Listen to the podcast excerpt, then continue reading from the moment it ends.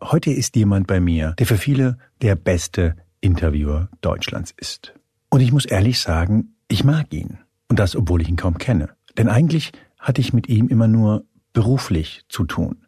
Zum Beispiel, als ich vor Jahren mal an der Organisation einer Benefizlesung beteiligt war und jemanden Prominenten brauchte, der diese moderiert. Ich besorgte mir die Nummer von Jörg Thaddeus, rief ihn an, sagte ihm sinngemäß, dass eigentlich noch gar nichts organisiert sei, dass nicht mal klar sei, wer lesen werde und ob überhaupt Zuschauer kommen würden. Sicher sei nur, er, Jörg Thaddeus, würde kein Geld bekommen. Falls Geld zusammenkäme, würden es Obdachlose bekommen. Und was sagte Jörg Thaddeus zu all dem Chaos? Zwei Worte. Bin dabei.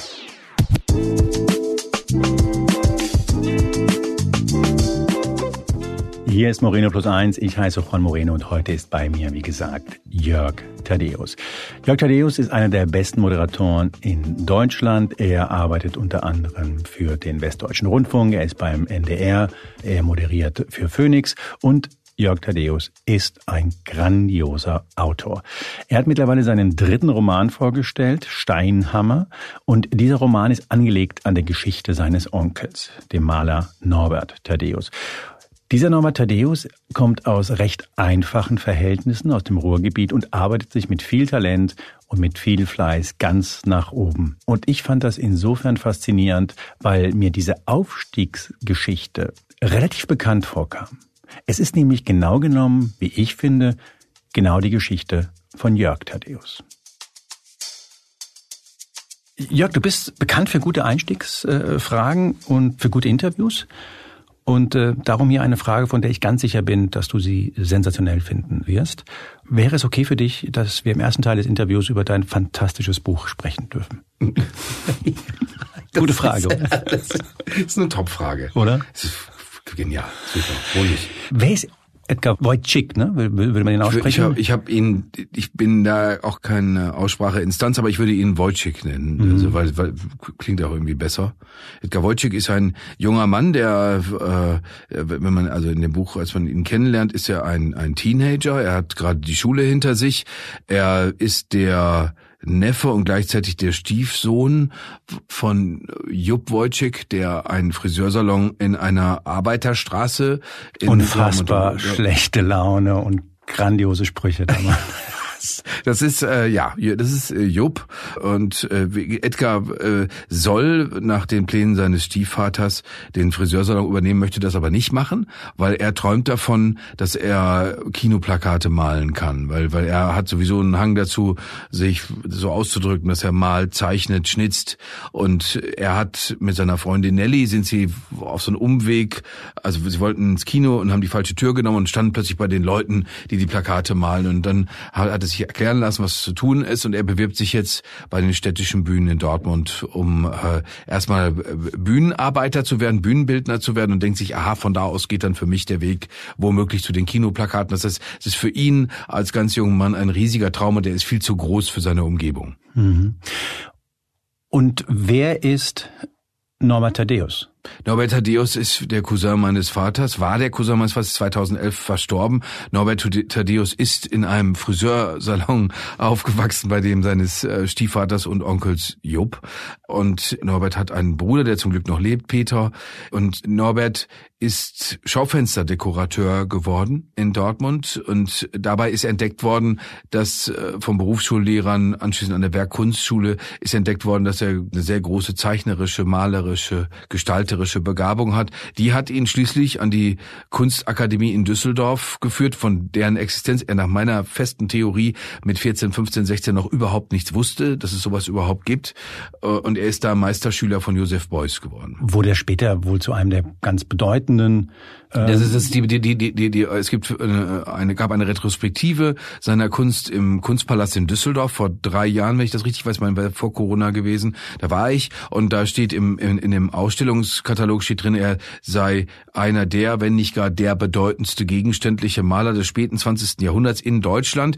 Da muss man eigentlich dazu sagen, das hat eine ganze zu einer Menge, Zeit, äh, zu einer Zeit, wo Leute nicht so viel gegenständlich gemalt haben. Das muss man auch sagen. Mhm. Das, da war ja jetzt nicht die, die ganze Zeit äh, äh, Caravaggio und wer nicht alles um ihn herum.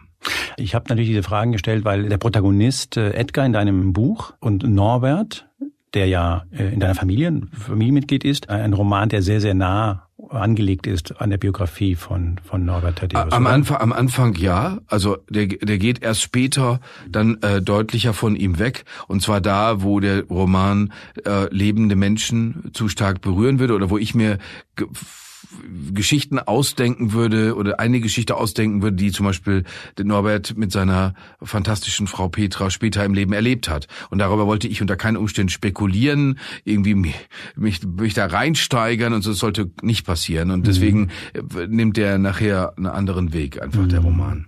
Was mich fasziniert an dem Buch ist, dass du ich glaube, fast ein Viertel oder mehr als ein Viertel des Buches mit den ganz frühen Jahren von Edgar Wojcik dich auseinandersetzt, die ja, wie du selber gesagt hast, relativ nah dann an realen Norbert Thaddeus sind. Und du beschreibst eine Straße, eine Welt. Und ich habe so das Gefühl, dass da unfassbare Kompetenz rausspricht in diesen Seiten. Ich glaube, du weißt ziemlich genau, was damals passiert ist, obwohl es natürlich vor deiner Zeit war, in den 60er Jahren, in den frühen. Und das ist so ein Milieu, so ein Zechenmilieu, das dir sehr, sehr nahe zu sein scheint.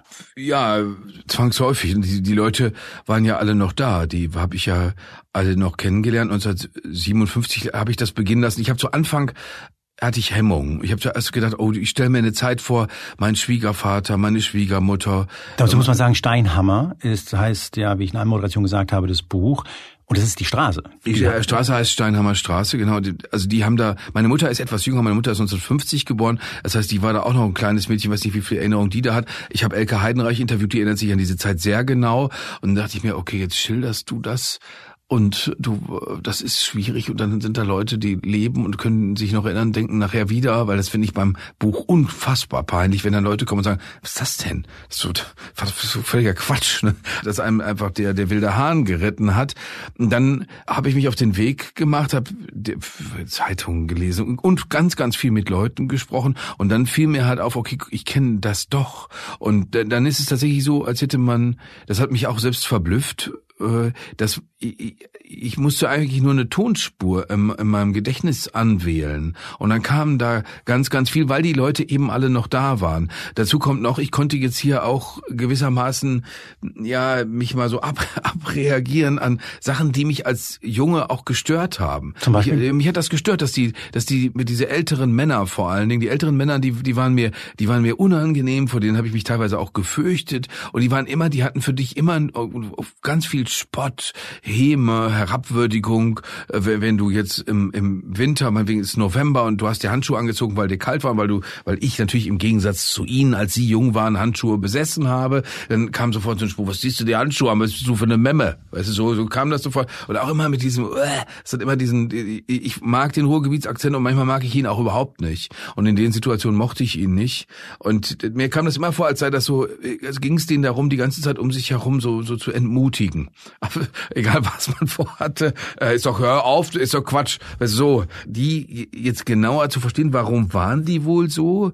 Natürlich weiß ich mittlerweile auch, dass wenn man bestimmte Sachen durchstehen muss, sei es, dass man in totaler Dunkelhaut in 1000 Meter Tiefe eine sehr unangenehme Arbeit machen muss, sei es, dass man an einem Weltkrieg, den man am Ende verliert, äh, teilnimmt, dass, dass dir sowas hilft, dass dir dieses runterdimmen und, und die, ja, das Panzer. Ja, ja, ja, genau, so, so, so dich mental äh, einfach in so ein, in die Nähe der Nulllinie äh, bewegen, dass das für die eine Rolle gespielt hat, dass sie ganz viel weggetrunken haben und dass eben dieses ständige Sprüche machen, rumlabern. Das finde ich aber einen ganz, ganz starken Part, ganz ehrlich. Ich fand das fantastisch. Ich habe ja vorhin gesagt, dass ich den Jupp so mochte in seiner in seiner Hoffnungslosigkeit so von, von wie er mit seinem Stief ja doch Stiefsohn ne? Edgar ist der, der Stief Neffe, ist, ist der Neffe ja, ja, ist ein, ja. beides in einem.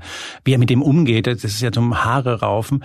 Und ich mochte aber dieses äh, Rau, weil man halt eben das Gefühl hat, du triffst diese Leute. Fand das echt eine ganz große Stärke. Wenn du dir überlegst, in welchen pathetischen Worten wir beschworen haben, dass wir durch die Corona-Pandemie müssen. Ja, das ja. ist ja, das waren ja, da war ja schon währenddessen war ja schon die die, die Pathos pur, äh, so dass dass wir so geprüft werden. Und dann überlegst du dir auf der anderen Seite, das habe ich mir die ganze Zeit überlegt, meine auch meine Großeltern mütterlicherseits, aber eben in dem Zusammenhang die die väterliche Linie, was die was die für Situationen in ihrem Leben hatten, vorgegeben durch äußere Umstände, vorgegeben durch Geschichte. Die die Situation mit der Prolog, mit dem das Buch beginnt, ist eine Geschichte, die die mir mehrere Leute erzählt haben, dass die so war. Das heißt, der, der, der Jupp, Jupp, der Friseur, geht mit seiner Schwägerin Friedel und seinem älteren Bruder äh, Norbert zum zum fährt zum Dortmunder Bahnhof. Bahnhof. Mhm. Der Norbert, der äh, Norbert äh, Thaddeus Senior ist Berufssoldat seit 1936 und fährt jetzt 1942 erneut an die Front. Richtung Ost. Und dann stehen die drei da zusammen und dann sagt der Norbert, Jupp, du weißt ja, wo ich jetzt hinfahre und du weißt auch, ich komme von da nicht zurück. Und weil das so ist, versprichst du mir jetzt, dass du dich um die Friedel, um meinen kleinen Sohn Norbert, ein Jahr alt, kümmerst.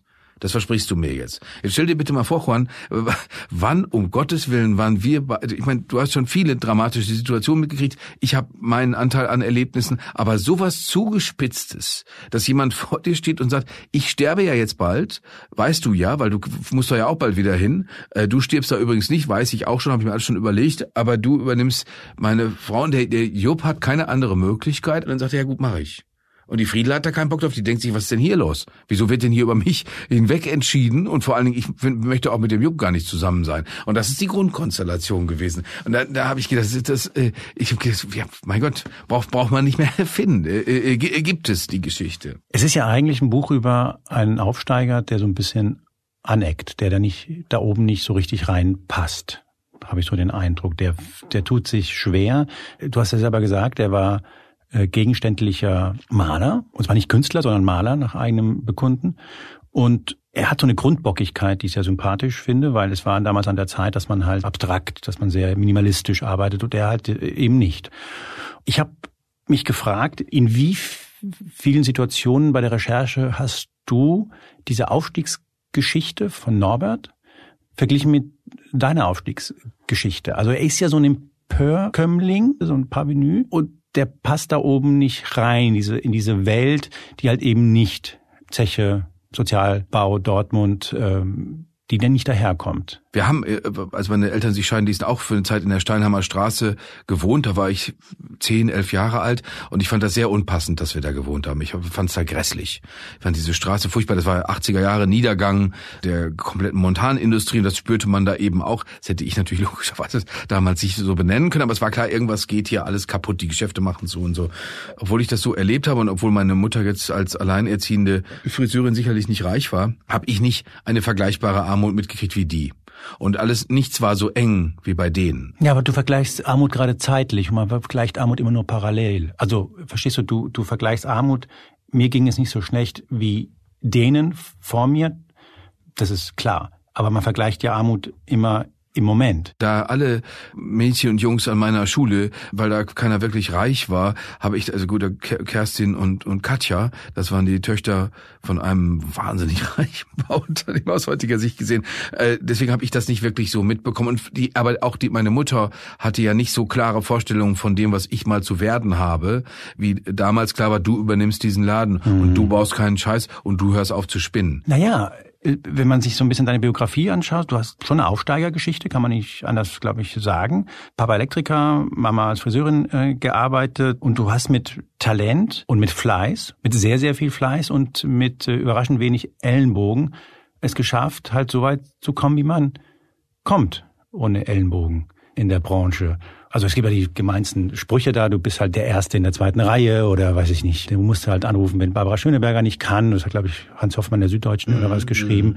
Und da habe ich mich halt gefragt, ob du da bei Norbert bist. Ah, das ist interessant, dass du sagst, Freund, weil das ist die größte Ähnlichkeit. Seinerzeit noch äh, Helge Malchow als Verleger von Kiepmann Witsch gesagt, Jörg, und deswegen ist das ein Roman. Weil er schafft es. Er hat, wie die mir das in Düsseldorf erklärt haben, gut verkauft. Norbert Thaddeus hat gut verkauft. Aber da gibt's halt Gerhard Richter und da gibt's halt Markus Lüppertz und da gibt's halt Jörg Immendorf und das sind die, die Leute, die man dann alle kennt. Die erste Reihe. Das ist die, das ist die erste Reihe und er, ich glaube, es hätte ihn, ich kannte Norbert Thaddeus kaum, deswegen kann ich nicht sagen, ob ihn das jetzt speziell wütend gemacht hätte. Ich kann mir aber vorstellen, da ihn vieles wütend gemacht hat, dass er, dass ich auch nicht gerne angehört hätte. Er käme aus der zweiten Reihe. Bei, äh, das ist jetzt in meinem Geschäft einfacher, weil da klarer erkennbar ist, was die erste Reihe ist, was die erste Reihe tut. Also Sandra Maischberger ist Sandra Maischberger und, und befragt Leute und ich befrage auch Leute, aber ganz an ganz anderem Ort. Das ist tatsächlich eine große Ähnlichkeit, dass man sich denkt, ah, wieso bist jetzt nicht, wieso bin ich jetzt nicht Tabellenspitze? Also warum? Also hast du dich gefragt, äh, weiß ich nicht. Warum fragt jetzt nicht wenigstens jemand, ob ich hart aber fair machen will? Nee, das habe ich mich nicht mehr gefragt, weil äh, das habe ich mich nicht Hättest mehr, du dich vor zehn Jahren vielleicht noch gefragt? Ja, vor zehn, vielleicht vor zehn Jahren hätte ich sogar, hätte ich sogar womöglich Blut am Mund gehabt vor, vor Wut, weil, weil ich gesagt habe, das kann ja alles nicht wahr sein. Aber jetzt geht's ja da um Generationswechsel und man kann ja nicht den Anfang 60-jährigen äh, Frank Plasberg durch den äh, mit 50er Thaddeus ersetzen. Das wäre mir, wär mir jetzt auch unlogisch mm. erschienen. Aber wie gesagt, ich fand es so interessant, weil das ist mir aufgefallen im Buch. Da habe ich die Parallele gesehen. Und ich habe ein Interview mal in der FAZ mit dir äh, gelesen und du hast gesagt, dass du dich früher äh, gefürchtet hast. Und ich kann wieder nur von mir reden. Ich kann total nachvollziehen äh, diesen Satz. Und ich glaube, es gibt Menschen in diesem Beruf, die eine andere Prägung haben, die vielleicht Akademikerkinder, die zu Hause andere Gespräche geführt haben, als die möglicherweise, die du mit deiner Mama Friseurin oder ich mit meinem Papa Bandarbeiter bei, bei Dunlop geführt haben. Kannst du mir das beschreiben, warum du gesagt hast, ich habe mich, ich habe mich damals gefürchtet. Ja, nicht nicht zu genügen oder natürlich weißt du ja, du weißt ja von äh, was du gerne nicht machen wolltest. Du, ich weiß um die harte Arbeit, die mein Stiefvater äh, gemacht hat, weil der hat mich mitgenommen äh, auf dem Bau in, in, in, den Ferien und ich wusste ja, also bitte das äh, äh, möchte ich ja nun überhaupt nicht mein ganzes Leben lang machen. Es ist kalt, es ist total schwer, dann erforderte das eine Art von Intelligenz, die ich nicht hatte, die ich beim besten Willen nicht hatte. Mir, mir wurde mehrfach signalisiert dass es jetzt alleine mit Körperkraft nicht getan ist, nur weil man auf dem Bau ist und so. Also das wollte ich nicht machen. Ich wollte nicht so langweilig da irgendwo rumhängen. Ich hatte auch Jobs gemacht, die die die stupide waren, die die sich immer wiederholt haben. Und dann stellst du plötzlich fest, oh wow, es gibt äh, äh einen Beruf, wo du wo du dich wirklich mit allem Möglichen beschäftigen kannst. Du triffst die Leute und dann gehst hierhin, gehst dorthin, darfst Fragen stellen, kannst äh, deine Arbeit bedeutet, du sitzt an einem Tisch und schreibst.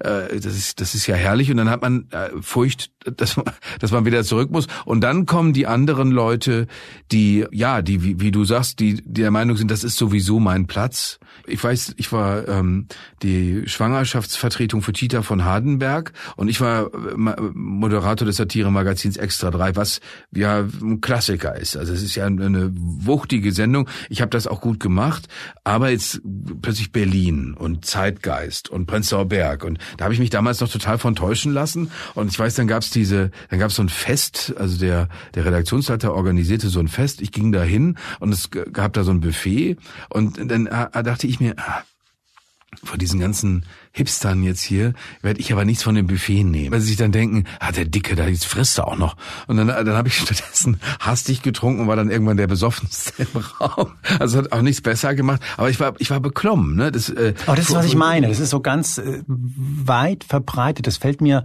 ich weiß nicht, ob das Arbeiterkinder sind, ob man das so sagen kann, aber auf jeden Fall, ich habe gespürt, es gibt so eine Selbstverständlichkeit, die Leuten wie uns fehlt. Und da spielt es auch keine Rolle, ob du jetzt Deutscher bist und ich jetzt äh, Gastarbeiter Gastarbeiterkind oder Migrant, das hat eher so was von so einer gewissen Klassenzugehörigkeit oder Schichtszugehörigkeit, wo man sich außerhalb seiner Schicht ein bisschen unwohler äh, fühlt. Wobei ich muss ehrlicherweise sagen, Juan, ich weiß jetzt nicht, wann das eingesetzt hat, aber es gibt jetzt schon eine ganze Weile, dass ich mir denke, nee, das ist nicht mehr da.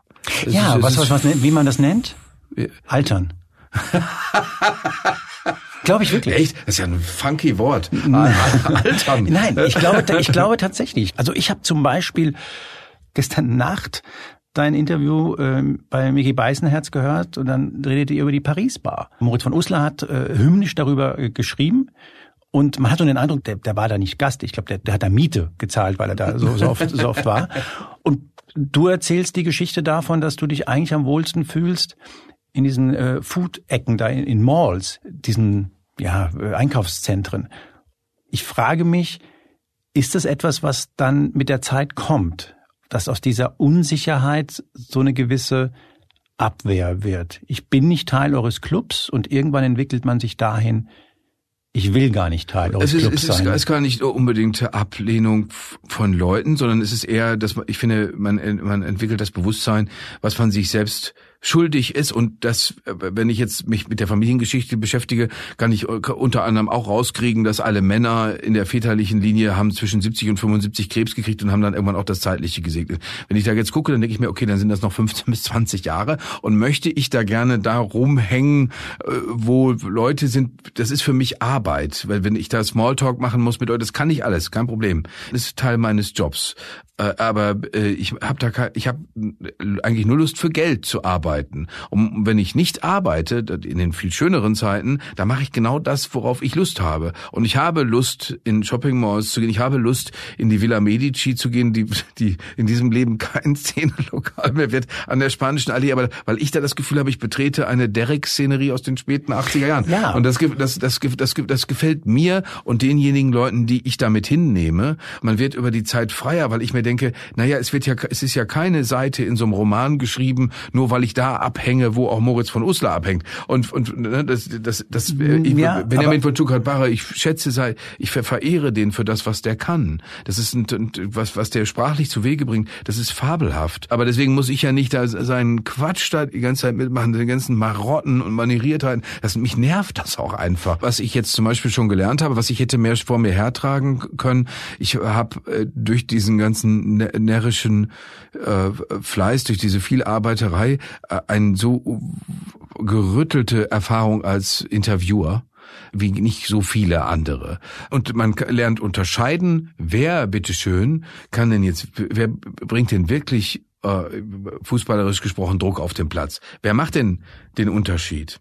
Und diese Leute, die Leute trifft man ja bald. Also die, die wenn man jetzt mal wegen Sandra Maischberger trifft, ich habe ja das Gefühl, Sandra Maischberger ist eine wirklich herausragende Fernsehfrau. Grandios. Das ist, die ist, die ist einfach, du, du, du triffst die, abgesehen davon, dass ich nicht weiß, toxisch männliches, tut mir leid, aber ich habe das Gefühl, sie wird immer noch schöner, wenn man sie in echt ansieht, wo ich auch schon mal. Ist es toxisch männlich zu sagen, dass Sandra ja, Maischberger ach, die schöner Leute spinnen doch alle rum. Ich meine, ja, ich, aber da, da ist zum Beispiel, da ist klar, da kommt so vieles zusammen. Das ist, die, die, die kann das einfach. Warum sollte man jetzt daran rummäkeln? Wollen. Also an welcher Stelle könnte man daran rumkritisieren oder sagen, das ist nur Fake, aber vieles andere. Nein, nein, aber ach so, ach so, jetzt verstehe ich, was du meinst. Nein, nein, das heißt ja nicht, dass die erste Reihe es nicht verdient hat. Ich finde, es gibt einfach Leute, bei denen, bei denen ist Qualität da und die Leute, die da drumherum immer sind, die sich da so inszenieren, als wäre da wer weiß was für eine Qualität. Das ist das, was mich, was mich stört und wo ich auch sage, da, da, da wird's zur Arbeit, wenn du da hingehen mhm. musst, du musst dich mit denen allen unterhalten.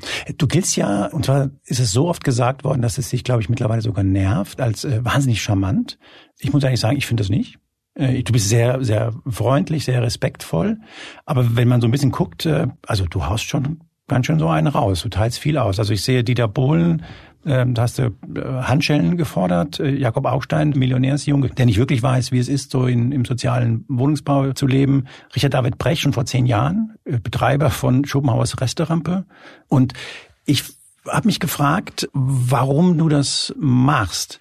Weil ich halte dich für einen immer klüger und besser werdenden Moderator. Und dann gibt es offenbar Momente, in denen du dich über Leute ärgerst und das einfach so eins zu eins raushaust.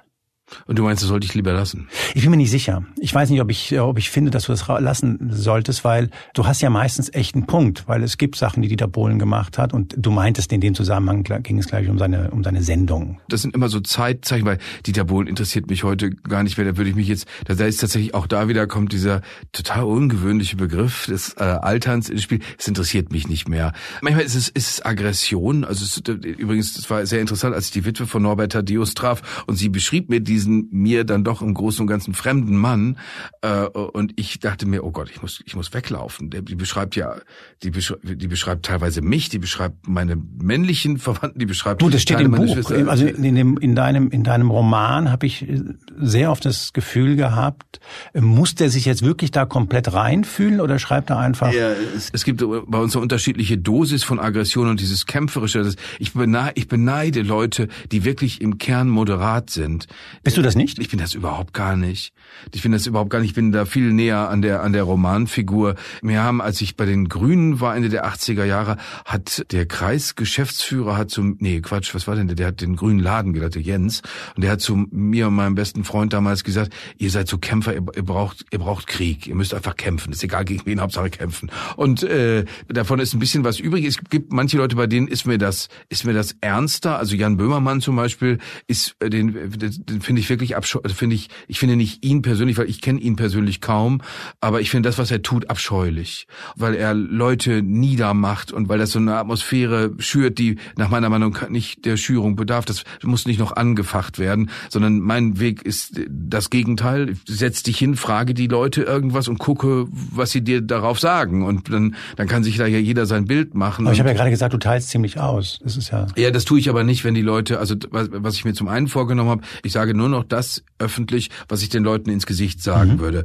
Und Jan Böhmermann würde ich sofort ins Gesicht sagen, dass ich das, was er findet, was er tut, abscheulich findet. Ich finde, wenn man in einer Fernsehsendung sitzt und dann sagt, äh, Dieter nur müsste man mal ordentlich die Fresse polieren, wörtliches Zitat von ihm, der äh, er hat sich an dem Henrik Streeck da abgearbeitet, behauptet, es sei ein Menschenfeind. Ich meine, das muss man erstmal über jemanden sagen. Das muss man auch mal halten im, im, im persönlichen Gespräch. Und ich weiß noch, wie würstchenhaft er dann plötzlich in den Kissen lag und zu Hause geweint hat, nachdem er Erdogan einen Sodomiten geheißen hat, wo ich mir denke, ja, da leg dich nicht mit den falschen Leuten an, wenn du das Kaliber dafür nicht hast. Und das ist genau mein Problem mit so jemandem wie ihm. Und deswegen, ich möchte ja auch, äh, als Moderator ist man ja, dreht man natürlich mitunter seine Position runter, weil man denkt, ich möchte ja hören, was der andere sagt. Aber das heißt ja nicht, man ist bar jeder Position und, und hört sich dann einfach an, was die anderen da alle rauskeilen und denkt sich, äh, wow. Ja, aber das ist, was ich meine mit der ersten Reihe. Ich glaube, so ein Typ wie Giovanni Di Lorenzo hält sich halt zurück. Und das ist, ähm, das ist so eine, so eine Angela Merkel-Taktik, dass du dann einfach länger unnahbar und mysteriös bleibst. Und, und es ist äh, ein bisschen impotent.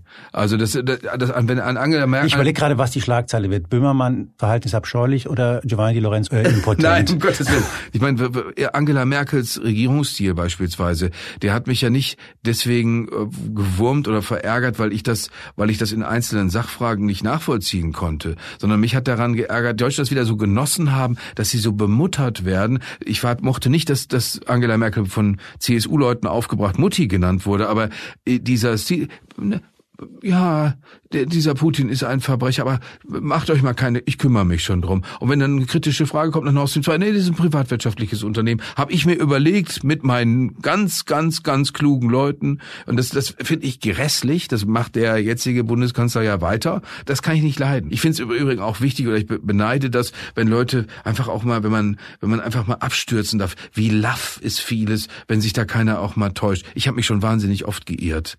Und ich meine, ich war Satire-Moderator drei Jahre bei Extra 3. Ich habe mich die ganze Zeit vertan. Was wir da gemacht haben und rausgepupt haben, nur weil das, das zahlt natürlich immer auf eine politische Linie ein und weil das nur Leute gucken, die dieser politischen Überzeugung sind, kann man da auch nicht anecken, auch nicht mit dem ganzen Unsinn, den man erzählt. Hm. Wie gesagt, ich fand interessant, dass du den Ruf hast, total charmant zu sein und total freundlich. Und das bist du ja auch. Du bist sehr respektvoll mit den Leuten und bist auch ein großer Freund davon, dass man auch mit Menschen spricht, die jetzt tatsächlich komplett eine andere politische Meinung haben, die vielleicht auch echt grenzwertig ist. Es gibt ja durchaus auch Leute, die sagen, warum da die Zeit verplempert. Man weiß ja ohnehin, was so ein AfD-Mann im Zweifel sagen wird. Und da bist du ja ein großer Verteidiger der Auseinandersetzung. Und ich kann Ihnen vielen total folgen. Womit ich mich ein bisschen schwer tue, ist mit diesem Journalismus, äh, dieser Journalismuskritik, die sehr oft bei dir so ein bisschen mitschwingt. Und ich weiß auch, dass man wahrscheinlich nie so viel über Journalismus lernt, wie in dem Moment, in dem man Gegenstand der Berichterstattung ist. Aber ich glaube tatsächlich, dass das ein billiger Trick ist. Man kriegt einfach jeden damit, indem man, und zwar jeden, der nicht Journalist ist, wenn man auf diesen Beruf so ein bisschen einschlägt. Und ich finde, es ist ein total ehrenhafter Beruf.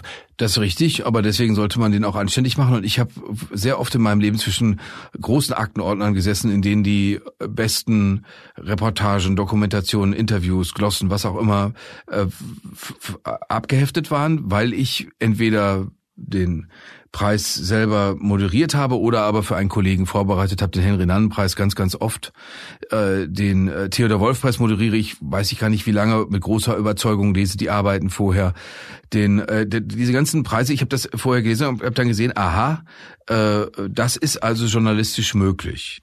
Ich gehöre zu den Leuten, die, wie du sehr gut weißt, Klaas Relotius, sehr, sehr viele Preise in die Hand gedrückt haben. Ich habe den Geist in diesen Jury-Sitzungen mitbekommen. Und wenn man danach nicht Skeptiker ist des Journalismus, wenn man danach sagt, dass nee, nee, das läuft alles, das läuft alles richtig gut, das ist ein sehr ehrenhafter Job. Ich habe dieses Versagen ja mitunter immer bezeugt. Ich war, war ja, bin ja Zeitzeuge und habe ja mitgekriegt, was die Leute gemacht haben. Ich habe mitgekriegt, was unsere Kollegen gemacht haben in der Corona-Zeit. Ich habe vor, vor Redakteurinnen gestanden und war dann der, der, der, der, was weiß ich, schon quasi ein Corona-Leugner, weil ich gesagt fahrt's runter. Das ist, das ist Pathos-Quatsch. Ladet diesen Lauterbach nicht mehr ein. Wozu? Das habe ich auch als ehemaliger Rettungssanitäter gefragt, weil ich gesagt habe, Leute, ich habe drei Jahre lang in so einem roten Auto gearbeitet. Ich habe drei Jahre lang Situationen mitgekriegt, die auf normale, alltägliche Art und Weise höchst prekär waren. Und wann hat es uns da geholfen, wenn wir jemanden dazugeholt hätten, der sagte, oh, hier sehe ich schwarz. Wann hätte uns das jemals geholfen? Das ist, das ist einfach. Es ist ziemlich simpel eigentlich. Die, die Freiheiten, ich weiß, wie sich Kolleginnen dann gefreut haben, dass sie da in Hamburg Verfolgungsjagden mit Joggern gemacht haben. Völliger Unsinn. Pervers, entgrenzt. Und, und da, äh, Juan, kann ich da nicht immer sagen, nee, Journalismus ist ein ehrenhafter Beruf. Die Leute haben dummes Zeug gequatscht, die haben es einfach nachgequatscht. Ja, nein, Moment, Moment, Moment. Also, also Journalisten können sich wie Idioten benehmen oder machen Fehler, ist die eine Sache. Journalismus ist nicht ehrenhaft, ist echt eine andere.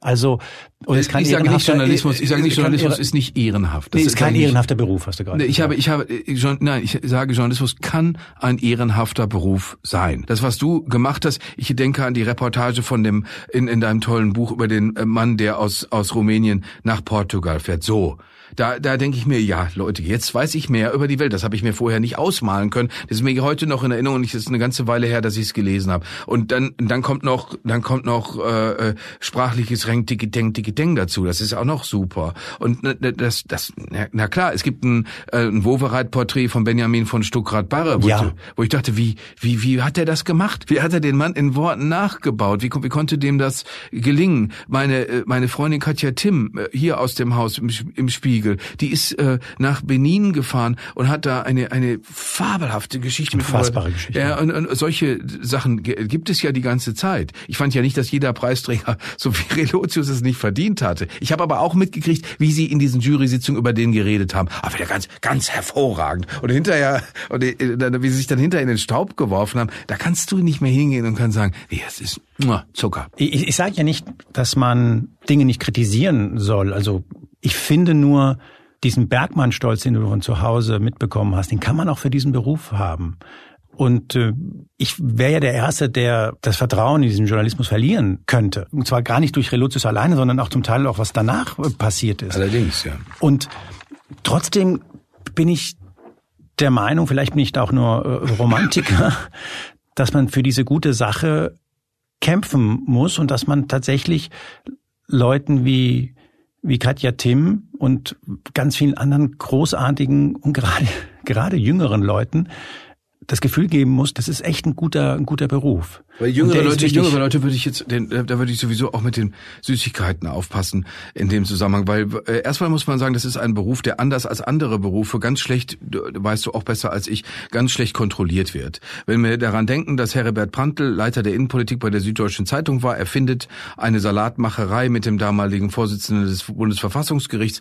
Das fällt auf und dann jetzt sehe ich ihn wieder, er sitzt da überall und, und macht einen auf, auf großes, äh, macht einen auf großes Gewissen. Das ist nicht, das ist nicht wirklich wirklich, ich finde das auch nicht wirklich dramatisch schlimm, aber wenn man so hergeht, wie er hergeht, wenn man immer so tut, als sei man eigentlich der EKD-Ratsvorsitzende, nur eben seinerzeit bei der Süddeutschen Zeitung und vor allen Dingen Politiker Politikerin bei jeder Gelegenheit hinhängt für alles Mögliche, dann muss man sich oder müssen wir uns besser überlegen, wie das kontrolliert wird. Bei jüngeren Leuten, die jetzt anfangen, Journalismus als Aktivismus misszuverstehen, wir haben, wir haben das ja Leute auch aberzogen. Ich habe, äh, ich war, hatte das ein anderes Problem, nämlich mit einem viel zu großen Ego. Ich hatte ein Problem mit enormer Eitelkeit, denn dass, dass ich da saß, als ich den NDR 2 Mittagskurier moderiert habe, ich war sowieso der Meinung, ich bin angekommen. Ich, ich, ich niemand ist so urkomisch wie ich. Deswegen mache ich vor alles vor jedes Thema, egal wie brutal es ist, egal wie hässlich es ist, mache ich meine lustige, so eine richtig originelle, ironische Anmoderation. Bis ein älterer Kollege ankam und sagte, warum machst du das? Sagst du mir noch mal eben schnell, was an dem Thema, was du da gerade besprochen hast, lustig war? Oder geht es da nicht darum, dass da Menschen drunter leiden? Und wieso machst sagst, erzählst du, wieso führst du so ins Thema ein? Was ist mit dir los? Und das heißt, war mir so unangenehm. Ich glaube, ich habe neige sowieso zum roten Gesicht. Ich glaube, da war ich puterrot, weil ich mich so geschämt habe. Und das braucht's. Und diese Momente braucht's auch für die ganzen Aktivisten, die rumrennen möchte ich immer einen Reisebus einladen und möchte die in den Wendehammer fahren, wo meine Mutter und mein Stiefvater heute wohnen. Da sind ganz viele Leute drumherum, die haben alle eine Art von Eigenheim. Und dann möchte ich gerne sagen, so pass auf, jetzt äh, erzählen wir denen mal alle, warum sie das, warum sie ihr Leben ganz ändern müssen. Sie müssen die Autos bringen wir alle weg, dann äh, müssen sie Häuser dämmen und äh, zugucken, was für sich da nicht alles noch ansonstigen für, für nachhaltigen Energietechniken zuwenden. Und das müssen sie auch alles zur Hälfte selbst bezahlen. Aber du, dir ist schon klar, dass du bei den Grünen warst, dass du ein Kämpfer warst, dass du derjenige warst, der der Meinung war, man muss ganz viel verbieten damals. Und ich habe den Eindruck, gerade du müsstest da totales Verständnis haben. Du hast diese Songs alle schon gehört. Nee, emotional ist es mir nicht mehr nah. Aber, äh, also ich verstehe es, das ist genau wie du sagst, ich kenne ich kenn die Songs, ich verstehe es. Ich verstehe. Du warst so einer, glaube ich. Ich war der Meinung, genau. ich, war genau. der, ich war der Meinung, die heute vertreten wird von Leuten der letzten Generation. Du wärst auf der Straße heute mit deinem Hintern wahrscheinlich. Ja, oder hätte irgendwas anderes gemacht, wie, wie damals auf Demos oder so, äh, äh, irgendwie sowas. Wobei so militant, das habe ich mich nicht getraut. Aber äh, womöglich wäre ich, wenn ich da länger geblieben wäre, wäre ich auch militant geworden. Es ist nicht so, als würde ich, ich kann verstehen, warum die Leute das machen. Ich sehe aber die unbedingte Notwendigkeit, weil das Thema so wichtig ist, dass man denen auch entgegentritt und sagt, ja, okay, ich verstehe, ich, ich, ich verstehe euren Punkt, das machen wir aber so nicht. Ihr müsst euch vorstellen, ihr seid so gar nicht allein auf der Welt, sondern da gibt es ganz viele andere und das ist mir damals an den Infoständen in unserem miesen Vorort in Dortmund aufgefallen. Dir muss einfallen, wie du die, die da vorbeigehen und zum Markt gegangen sind, sogar die Leute, die zu uns gesagt haben, euch müsste man vergasen, wie, wie, wie, was sagt man denen, damit die mitmachen? Weil ich will ja, mein Wunsch wäre ja, dass Leute, dass, dass normale Leute oder, oder Leute, die, die überhaupt keine Aktivisten sind, dass die mitmachen, dass die sagen, die erkennen die Notwendigkeit an, dass sie, dass wir anders heizen müssen, dass wir uns hier und da und dort Gedanken machen müssen. Muss ich jetzt nicht alles erzählen, ist viel zu langweilig. Ich finde, dass man jeden äh, nur weil die jungen Leute, wie, wie sich das für sie gehört, im Moment sehr laut sind, muss man auch die anderen zu ihrem Recht kommen lassen. Ja, aber das weißt du, das ist du hast doch selber gesagt, es ist eine Frage, wie man mit denen redet. Das war damals, das ist ja damals der Fehler gewesen. Die haben euch gesagt, man muss sie, man muss euch vergasen und ihr habt ihnen gesagt, ihr habt uns, äh, ins, ihr werdet uns jetzt Unheil äh, stürzen mit, von mir aus, weiß ich nicht, Pershing 2, war das schon ein Thema oder? Ja, Pershing 2. Ja, genau. Aber, aber vor allen Dingen, es ging vor allen Dingen um Ökologie. Ökologie, gut. Mhm. Und wenn einer die Kunst der Kommunikation versteht, dann bist du das doch. Und ehrlich gesagt, ihr, ihr seid, ich glaube, dass Leute von der letzten Generation und du, ich glaube, du könntest halt so nicht vielleicht ein verärgerter alter weiser Mann sein, sondern du könntest halt echt der Typ sein, der ihn sagt, ich war da auch, ich verstehe total, was du meinst, aber guck doch mal hier. Und man hat so den Eindruck, du bist eher so jemand, der schimpft. Und wenn man sich so ein bisschen mit deinen Inhalten auseinandersetzt, dann habe ich gar nicht den Eindruck, dass du so wahnsinnig weit weg bist. Nee, nee, nee, nee, nee, weil, weil mir das ist ja auch äh, tatsächlich das ist schlicht eine Folge von äh, Aufmerksamkeitsökonomie. Diese le jungen Leute, die jetzt da wer weiß wie äh, Sachen machen, die randalieren ja noch nicht mal richtig. Ich meine, das ist ja alles immer noch kein Gelbwestenprotest und sowas.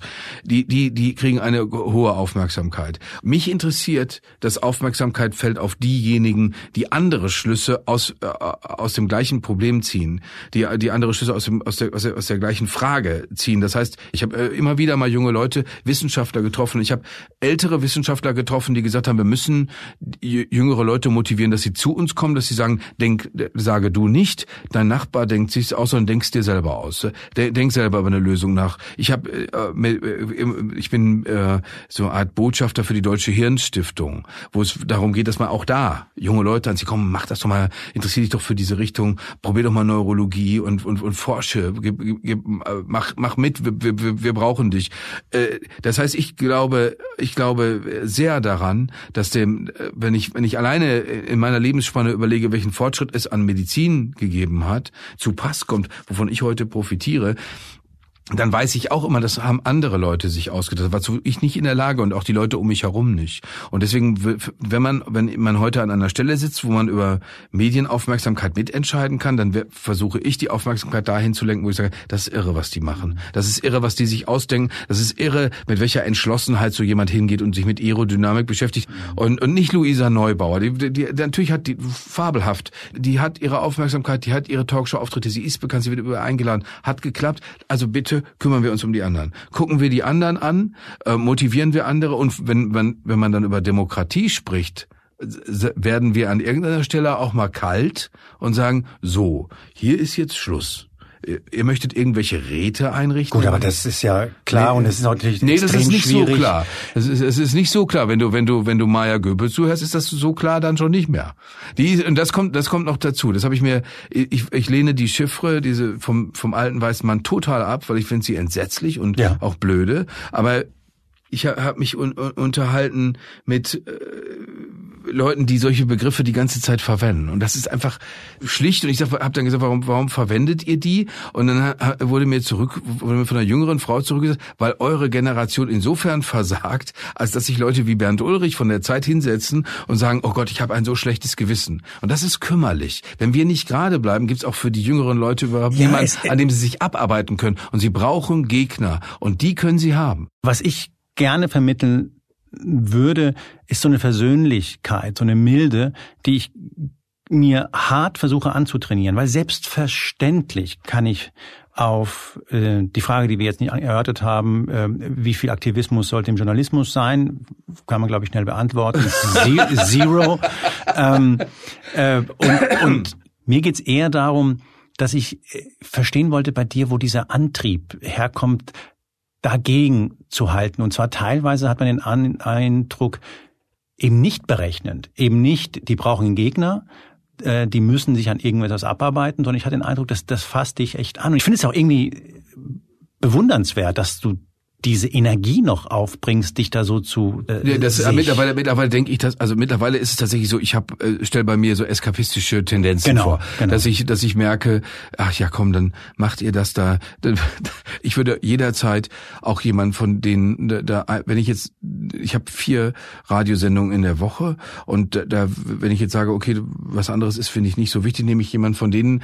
Wie gesagt, aus den genannten Gründen würde ich jetzt keinen von denen im Moment nehmen. Aber selbstverständlich muss ich und das erwarte ich von mir, mit jedem sprechfähig sein und und jeden und jedem vor allen Dingen das Gefühl geben, das hast du jetzt auch schon zum Glück zweimal äh, gesagt, Juan, dass äh, dass ich Respekt, dass dass er meinen vollen Respekt. Aber das hast du nämlich auch. Und ich möchte die Infamie immer in jede Richtung benennen, also das was Nazis und Rechtsradikale und so an infamen Unterstellungen aufzubringen sind, AfD-Leute, die Bilder fake, AfD-Leute, da muss ich zugeben, da habe ich ein Appetitlichkeitsproblem mitunter, äh, auch mit denen äh, sprechfähig zu bleiben. Aber auf der anderen Seite gibt's das eben auch ziemlich derbe, weil es immer so so aussieht, wäre das eine, eine, eine, eine, eine rechte Unkultur. Ich erinnere mich daran, als ich mich mit Maya Göpel im Fernsehen gestritten hatte, da haben dann hinterher Leute in einem Shitstorm geschrieben, ich hätte Kinder mit meinem SUV totgefahren. Nee, du hast nur gesagt, dass genauso viel, nee, das ist ein Rekord an SUV-Zulassungen, glaube ja, ich. Ja, das, äh, ich habe sie mit so einer Zahl konfrontiert, das ist ein total legitimes Vorgehen im Interview logischerweise, aber da haben dann Leute, da haben dann Leute einfach nur so aus der Mütze geschrieben, also weil, weil, weil das ist, weil ich will damit nur sagen, der Hinterhalt ist hier wie dort hässlich. Aber ich finde so eine Twitter-Debatte total äh, schwierig, weil sich über Twitter äh, zu beschweren, finde ich, also als Journalist schwierig. Also ich finde, es muss dir auch klar sein, wenn du auf in so einem Verdauungstrakt bist, in so einem digitalen, na, was wird dir da begegnen? Also natürlich gibt's auch Also ja, das ist ich äh, ich, ich bin mittlerweile auch dazu übergegangen, dass äh, äh, tatsächlich schlicht zu, zu ignorieren. Ich habe das irgendwo als Ermahnung gelesen von von jemandem, den ich für sehr respekteinflößend hielt, äh, dass man, dass es ganz wichtig ist, äh, Papier zu lesen, ja. also äh, Zeitungen zu lesen, Bücher zu lesen, richtige Bücher mit Fotos drin und so anzugucken und so. Das ich ich glaube das auch dass ich weiß, aber ich habe keine vernünftige Begründung dafür. Naja, ich habe jetzt zum Beispiel dein Buch bekommen von deinem Verlag und ich habe hier so einen Reader und habe halt Sätze markiert. Und jetzt wollte ich gerade im Gespräch, während du redest, äh, sind mir Sätze eingefallen, die ich aus einem Buch aber ich wusste nicht, wie ich diesen diese markierten, digital markierten aus dem, weißt du so und dann äh, voller fotografieren. Ja, ja. Es wäre natürlich, wenn ich einfach das Buch äh, hier gehabt hätte, dann wäre mir wahrscheinlich die die die Seite schneller äh, wieder eingefallen. Also ist das Gespräch gescheitert. Schade. So, ich, finde, ich finde auch. ich äh, bedanke mich für. Ähm, Tut mir leid. Ich bitte um Verzeihung. Warum? Juan. Ja, weil, weil wir jetzt so lange geredet haben. Ja, ich kürze ja alles, was mir nicht gefällt, raus. Okay, äh, vor, vor allen Dingen, wenn, wenn du gelobt wirst. Ja, ja, das, das ist raus. Das, da kannst du wetten. Vielen Dank, dass du hier warst. Ich danke dir, dass ich hier sein durfte. Das ist ganz toll. Dankeschön. Das war Moreno Plus Eins heute mit dem Moderator und Autor Jörg Thaddeus und es war für mich schon ein eigenwilliges Gespräch, denn ich würde sagen, ich bin tatsächlich ein großer Bewunderer von Jörg Thaddeus, vielleicht sogar eine Art Fan. Und er sagt womöglich jetzt mehr über mich, als mir lieb sein kann. Ich habe ihn vielleicht auch gerade deswegen etwas härter angefasst und kritischer befragt, als ich das bei jemand anderen getan hätte. Und Jörg, den ich ja eben gerade noch einen schimpfenden alten weißen Mann genannt habe, den ich gefragt habe, warum er nicht nachsichtiger ist mit der jungen Generation, dieser Jörg Thaddeus hat mir für keine Sekunde das Gefühl gegeben, dass ihn das alles stört. Es war einfach ein, wie ich finde, ehrliches, ernsthaftes, mit Respekt geführtes Gespräch. Und ich nehme damit, im Grunde muss man einer Meinung sein, nämlich der Meinung, dass es völlig in Ordnung ist, wenn der Gesprächspartner, die Gesprächspartnerin eben anderer Meinung ist. Wie gesagt, das war Moreno Plus Eins. Ich danke Janis Schakarian, Julia Parker und Philipp Fackler für die Unterstützung. Nächste Woche spreche ich übrigens mit Christiane Benner. Sie wird wohl bald als erste Frau in der über 130-jährigen Geschichte der IG Metall zur ersten Vorsitzenden gewählt werden. Und das bedeutet, dass damit erstmals eine Frau die mächtigste Gewerkschaft in Deutschland anführen wird. Das wie gesagt nächste Woche bei Moreno Plus Eins zu hören bei Spiegel.de und überall da, wo es Podcasts gibt.